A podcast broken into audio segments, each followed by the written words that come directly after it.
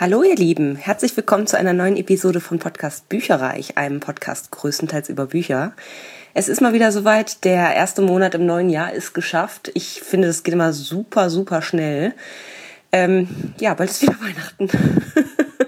Nein, Quatsch, aber der Januar ist jetzt äh, vorbei und deswegen habe ich eine frische neue Episode mit all den Dingen, die ich im Januar gelesen habe für euch heute im Gepäck. Und ähm, das erste, was ich beendet habe im neuen Jahr, ist das Buch Die Achse meiner Welt von Danny Atkins. Danke an Ramona, die hat mir das nämlich geliehen.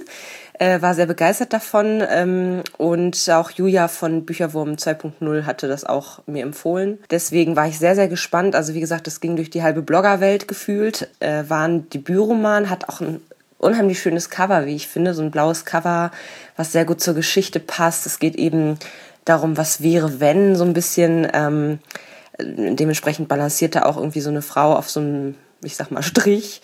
Genau, und es geht eben inhaltlich darum, dass eine junge Frau, die ist mit ihren besten Freunden zum, zu so einer Art Schulabschlussessen in einem Restaurant und auf einmal kracht da so ein, so ein Auto rein und ja, einer ihrer besten Freunde wird dabei getötet. Und ähm, dann wird so ein bisschen vorgespult. Sie bekommt auch, sie hat zu diesem Zeitpunkt, ähm, kriegt sie einiges auch ab. Also sprich, sie hat irgendwie megamäßig Kopfschmerzen ständig und ja, Erinnerungslücken und solche Geschichten. Und ein paar Jahre später ist es dann so, dass sie, ähm, ich glaube, für die Hochzeit ihrer besten Freundin wieder zurück in ihre Heimatstadt kommt und da wird sie dann überfallen und kriegt nochmal wieder einen Schlag auf den Kopf ab und dann wacht sie halt mal wacht sie auf und es ist genau dieselbe Welt, in der sie bislang immer schon gelebt hat und mal wacht sie eben auf und dann ähm, lebt auf einmal ihr bester Freund wieder, der damals umgekommen war. Und das ist so ein bisschen so ein Was wäre wenn äh, Buch. Sehr interessant, sehr gefühlvoll finde ich.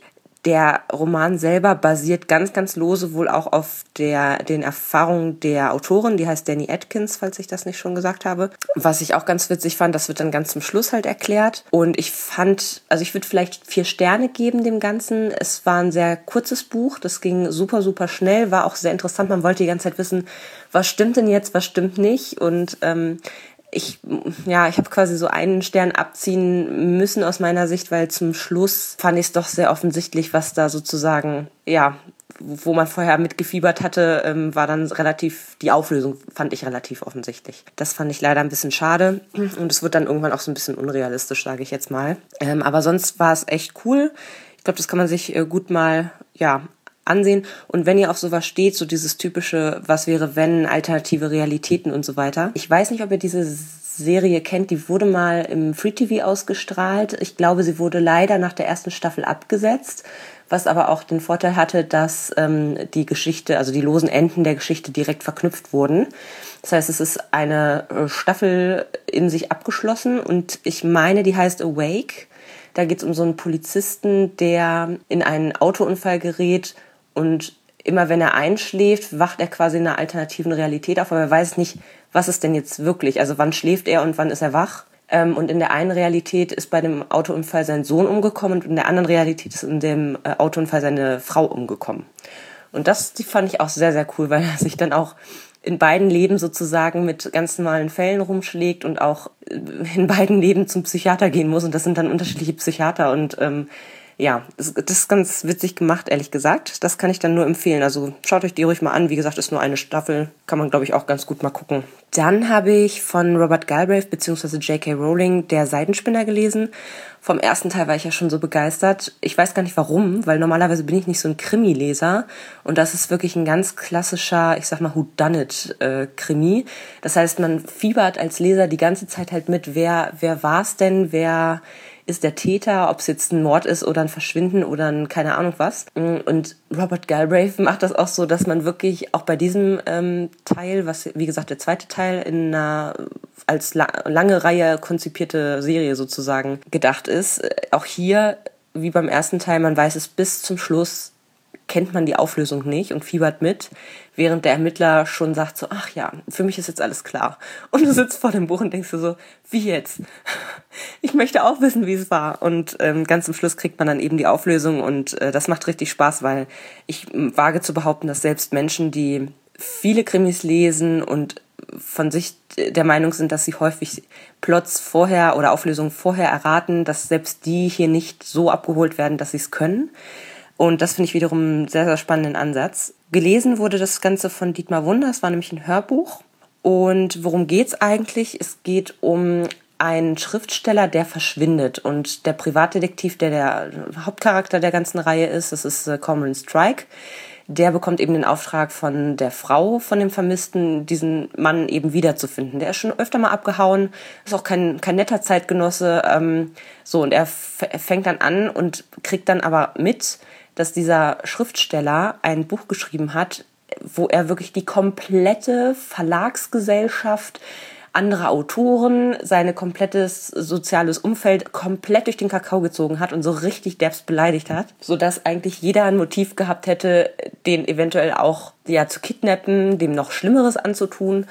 Und ähm, das ist so cool gemacht, weil er wieder mit allen möglichen Leuten halt spricht und die ähm, äh, ausfragt und die Puzzleteile setzen sich nach und nach so ein bisschen zusammen. Man hat dann schon so eine Idee und dann war es doch nicht und man weiß es nicht genau. Also äh, sehr, sehr interessant, äh, wie das immer aufgesetzt ist von der Struktur her. Und was ich äh, auch sehr gut finde, ist, dass die Rahmenhandlung beziehungsweise die Charakterentwicklung der Hauptcharaktere auch weiter voranschreitet. In diesem Fall war es so, dass eben dieser Common Strike mit seiner Assistentin Robin ganz schön sich in die Haare gekriegt hat zwischendurch, weil sie halt eigentlich mehr sein möchte als eine Sekretärin. Also ähm, oder Assistentin. Sie möchte halt eigentlich ganz gerne selber auch in die Richtung Privatdetektivin ausgebildet werden. Und ähm, ja, wie das oftmals so ist, vielleicht auch zwischen Mann und Frau, ich weiß es nicht, oder auch allgemein auf der Arbeit. Also da sind echt ähm, Missverständnisse ohne Ende, weil eigentlich beide wollen dasselbe, aber irgendwie äh, spricht keiner es vernünftig aus und dann gibt's echt so Reibereien ohne Ende. Das fand ich sehr amüsant. Fetten sich also so ein bisschen und genau, ich bin sehr gespannt, wie es weitergeht wo ich nicht so ganz begeistert von bin. Also ich finde, dass die beiden Hauptcharaktere, das wird so ein bisschen aufgesetzt, dass sie sich gegenseitig auch attraktiv finden und ich bin mir noch nicht so ganz sicher, wie ich das finde, ehrlich gesagt. Ich hoffe, dass äh, ich hoffe, die Spannung, dass sie beide nicht können und wollen eigentlich, weil sie ist irgendwie verlobt und äh, er hat immer nur Pech mit Beziehungen. Ich hoffe, dass das noch eine Weile erhalten bleibt, weil das finde ich eigentlich ein bisschen spannender, als wenn die jetzt auf einmal weiß ich nicht, Händchen halten würden. Ich glaube, das, das, ja, da weiß ich noch nicht so genau, wie ich dazu stehe. Mal gucken, wie das dann in Zukunft wird. Dann habe ich gelesen von Janine Frost, einmal Der sanfte Hauch der Dunkelheit. Diese, diese Titel immer, ne? Ist auch immer ein bisschen peinlich, mit so einem Buch in der Gegend rumzulaufen, ehrlich gesagt, ähm, weil diese Cover auch, ach, es ist so schade. Die sehen halt so, so typisch Fantasy, Romantasy, mäßig aus und der Inhalt ist halt, ich meine, klar, ist, ist Fantasy mit drin und Romantik auch, aber die sind halt so viel mehr irgendwie. Also die sind wirklich witzig und sexy und unterhaltsam. Also ich fand die wieder sehr, sehr gut. Das ist jetzt der vierte Band aus der Cat and Bones Reihe und ähm, in diesem Band ist es so, dass ein Ex-Lover von Cat auftaucht, an den sie sich aber eigentlich gar nicht erinnern kann. Also es ist so ein bisschen so, ach übrigens, du warst mal verheiratet und dein Gedächtnis wurde gelöscht. Da, zuerst habe ich gedacht so, mm okay, aber es wurde dann auch alles sozusagen in Rückblenden dann nochmal erzählt und ähm, aufgerollt und das fand ich sehr, sehr, ja, wieder sehr, wie gesagt, unterhaltsam, witzig, spannend. Hatte das ganze Paket, hat sehr viel Spaß gemacht. Hatte ich auch super schnell durch. Und dann habe ich einen Spin-off noch gelesen, auch von Janine Frost. Und zwar heißt das Nachtjägerin. Das ist auch zwischen Band 4 und Band 5 quasi angesiedelt. Und es ist ein Spin-off, wo es um den besten Freund von Bones geht. Das ist Spade oder einer der besten Freunde und äh, um die beste Freundin von Cat wiederum. Das ist Denise. Und wie oh ja, nee, jetzt darf ich nicht spoilern. Also die, ähm, wobei muss ich eigentlich fast schon. Äh, Denise ist ja Witwe geworden. Ich belasse das mal bei dieser Aussage. Er ist also alleine und äh, Spade ist ja sowieso schon seit Jahrhunderten Single. Und ja, die beiden äh, kommen sich näher. Und äh, das fand ich ganz gut gemacht, weil es in sich abgeschlossen war. Also sehr spannend auch war. Ganz interessant fand ich, dass äh, dieses Buch oder dieses Spin-off nee, war nicht so witzig bzw. wortgefechtreich wie die in Anführungsstrichen normalen Bücher von Cat and Bones. Macht aber wiederum Sinn, wie ich finde, weil jedes Paar ist ja anders. Und ich glaube, diese Wortgefechte, das ist einfach so ein Stück weit Cat and Bones Geschichte, weil die halt, gerade Cat ist halt so ein bisschen zynisch eingestellt und das ist Denise halt nicht so. Das heißt, es, aus meiner Sicht hätte es nicht mal so großartig gepasst, wenn die sich jetzt, wenn die so gleich gewesen wären. Insofern fand ich das sehr, sehr gut. Es war trotzdem sehr unterhaltsam. Genau. Und wie gesagt, in sich geschlossen. Also es geht darum, dass Denise von einem Dämon aufgesucht wird und äh, der sagt, der sucht einen Vorfahr von ihr, der ihn damals äh, hintergangen hat, weswegen er dann äh, Höllenqualen gelitten hat, was weiß ich. Und sie muss ihm halt helfen. So. Und äh, in ihrer Not, sie weiß halt nicht, an wen sie sich wenden soll, wendet sie sich halt an Spade, weil der ist gerade da. Und dann versuchen die beiden eben irgendwie einen Ausweg aus dieser Situation zu finden. Und das ist sehr, sehr cool gemacht. Hat mir gut gefallen. Dann habe ich noch gelesen als Hörbuch Mary Lou, Legend Nummer 1, Fallender Himmel heißt das. Äh, fand ich ganz cool. Es war so mit verteilten Rollen gelesen, weil es aus der Perspektive, also immer so wechselnd aus der Perspektive der beiden Hauptcharaktere äh, geschildert wird, das Buch. Und zwar haben wir Julian Greis als Leser von Day und Pat ja, dieser Name Patricia Ziolkowska als June. Und es also es hat mir sehr, sehr gut gefallen. Ich würde dem Ganzen fünf Sterne geben. Es war ein ganz toller Auftakt. Ähm, kurz mal sortieren. Also es ist eine Dystopie und es ist einfach auch eine also gerade die, dieser erste Teil war eine super Mischung aus, ich führe mal Charaktere ein und ich bringe die Handlung mal voran. Fand ich sehr gut gemacht. Es hat so ein bisschen was in Richtung Romeo und Julia mäßiges, finde ich. Denn es geht darum, dass wir auf der einen Seite Day haben. Das ist eben jemand aus dem, ich sag mal, einfachen Volk, der ähm, auch so ein bisschen Robin Hood mäßig, der ist halt durch das Raster der Gesellschaft gefallen, gilt offiziell als tot und ähm, ist aber so ein kleiner Untergrundrebell. Und das, was er so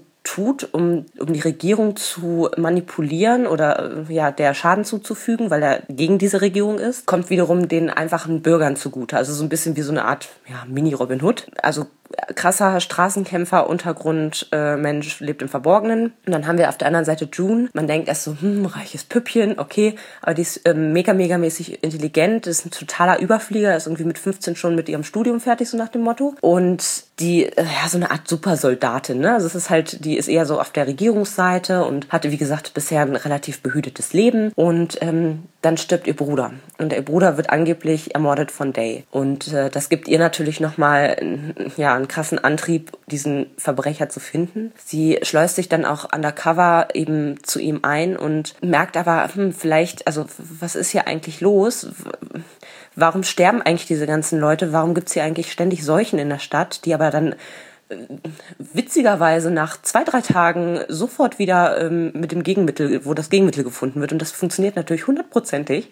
Ist irgendwie ein bisschen komisch. Also sie, sie fängt dann an, Sachen in Frage zu stellen und merkt, vielleicht arbeite ich einfach für die falschen Leute. Und das ist, wie gesagt, sehr gut beschrieben, auch von der Charakterentwicklung. Und es gibt zwei weitere Bücher, die ich definitiv dieses Jahr noch lesen möchte. Und ich meine, ich habe sogar mal ein Prequel als gratis E-Book runterladen können, weil die Autorin das irgendwie zur Verfügung gestellt hat. Muss ich noch mal gucken. Ich glaube, das habe ich in der, in der Kindle-App drin. Da bin ich dann auch sehr gespannt drauf. Und dann ein letztes Buch noch dieses, diesen Monat und zwar von Bernhard Eichner, die Tod, nee, ohne die, von Bernhard Eichner, Totenfrau, gelesen von Christian Berkel. Ich habe nachher auch noch mal einen Ausschnitt, beziehungsweise zwei kleine Ausschnitte für euch dazu. Ich, ja, also, allgemein, worum geht's? Es geht um eine Bestatterin, deren Mann Polizist ist und der wird ermordet. Und sie möchte jetzt rausfinden, was steckt denn dahinter. Also es ist natürlich, ähm, ja, da äh, gibt's einen Grund für und geht dann eben auf einen Rachefeldzug. So und ich glaube, die das ist so ein bisschen gedacht wie so in Richtung Kill Bill, Dexter.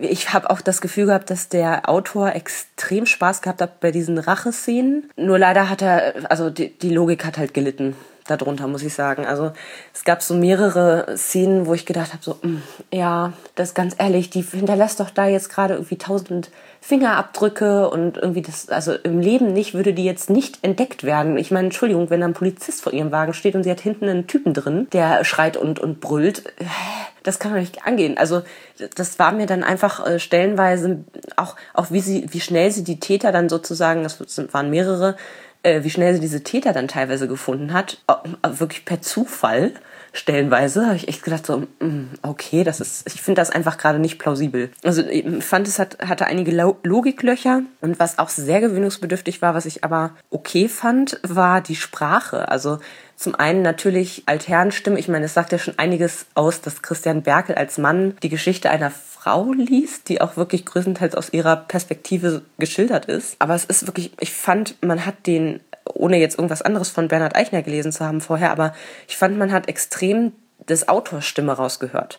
Es war für mich keine, keine Frauenerzählung, sondern ein männlicher Autor, der versucht hat, die Gefühlswelt einer Frau zu beschreiben. Und ich, wie gesagt, die Rache-Szenen, die, da hat man so, sofort gemerkt, also aus Lesersicht, das findet er richtig cool, da hat er richtig Bock drauf und der Rest war eben so, ach ja, das muss ich ja auch noch miterzählen. So habe ich zum Beispiel, also sie ist auch ähm, Mutter und eben, es gibt immer so Rückblenden, wie, wie toll ihr Leben mit ihrem Mann war. Oh, also es war ein bisschen anstrengend weil es halt so mega kitschig stellenweise war. Und dann ist es noch so, dass eben, da gibt's halt so ständige Wiederholungen. Und das ist gewollt, das ist wirklich sprachlich sozusagen, also literarisch ist das schon ein bisschen hochwertiger geschrieben. Aber das ist auch ein bisschen anstrengend, weil man sich so denkt, ja, das hast du gerade schon gesagt, ich habe es verstanden. Also äh, gerade zu Anfang ist sie auf einem Boot und ähm, äh, ja, hört einfach mal rein. Ich, vielleicht merkt ihr dann schon, was ich zu sagen versuche damit. Von Triest zu den Kornaten, seit drei Tagen sind sie unterwegs, sie haben keine Eile, es gibt nichts zu tun. Urlaub mit ihren Eltern, so viele Jahre schon. Bald siebzig sind sie, wettergegerbt, leidenschaftliche Segler, beide. Immer schon sind sie auf Booten unterwegs, schon seit sie ein Kind war. In Badehose und Bikini, niemals nackt. Vor zwei Stunden hat sie sich ausgezogen. Sie hat sich hingelegt, ohne sich einzukränen. Sie will, dass die Sonne sie verbrennt, dass ihre Haut schreit, wenn sie gefunden wird. Nackt will sie sein. Endlich nackt. Niemand mehr, der es ihr verbietet. Kein Vater, keine Mutter. Allein auf dem Boot. Ihre Brüste, die Hüften, die Beine, die Arme. Dieses Lächeln auf ihren Lippen und wie sie sich leicht zur Musik bewegt. Nirgendwo sonst möchte sie jetzt sein. Noch drei Stunden wird sie liegen bleiben, sich strecken, sich räkeln, den Sommer in sich aufsaugen. Drei Stunden lang. Oder vier. Bis die beiden endlich untergehen. Bis sie aufhören zu schreien. Bis sie aufhören, Wasser nach oben zu spritzen. Bis sie endlich still sind. Für immer. Und ein bisschen später? Wie sie es genießt, nackt zu sein. Eine erwachsene Frau, die sich von ihren Eltern nicht mehr sagen lässt, was sie tun und was sie lassen soll. Du wirst dich nicht ausziehen, Brünnhilde, nicht auf unserem Boot. Solange wir leben, gelten unsere Regeln, Brünnhilde. Jetzt nicht mehr. Es gibt keine Regeln mehr. Nur noch sie selbst entscheidet, sie allein. Keine Befehle mehr, keine Verbote. Sie hat sich ausgezogen, sie liegt an Deck und streckt ihren Körper in den Wind. Alles, was sie ist, weht wie eine Fahne, sie blüht auf in der Sonne, sie ist glücklich. Mit jeder Minute, in der sie allein ist, mehr. Ja, man merkt also sofort, ähm, es wird ständig wiederholt, es hat so ein bisschen so eine Altherrenstimme äh, oder Erzählstil. Ähm, wem, wer das gut findet und wer gerne eine schwarze Geschichte hören möchte und wer nicht so stark auf Logiklöcher achtet, für den ist das das Buch. Ansonsten, ich fand es eher so in Richtung äh, drei Sterne. Ja, das war mein Lesemonat Januar 2015. Ich freue mich auf nächsten Monat. Bis dann. Tschüss. Informationen zu allen Büchern, über die ich heute gesprochen habe, findet ihr auf meiner Website www.bücherreich.net mit UE. Ihr könnt dort oder auf Facebook unter www.facebook.de slash podcastbuicherreich in einem Wort durch mit mir in Kontakt treten. Meine E-Mail-Adresse lautet buicherreich at gmail.com. Wenn ihr diesen Podcast über iTunes abonniert habt, würde ich mich riesig freuen, wenn ihr mir eine 5-Sterne-Bewertung hinterlasst. Dies ist ein privater Buch-Podcast, in dem ich nur meine eigene private Meinung wiedergebe. Wenn mir ein Buch oder Hörbuch kostenlos zur Verfügung gestellt wird, kennzeichne ich es entsprechend auf meiner Website.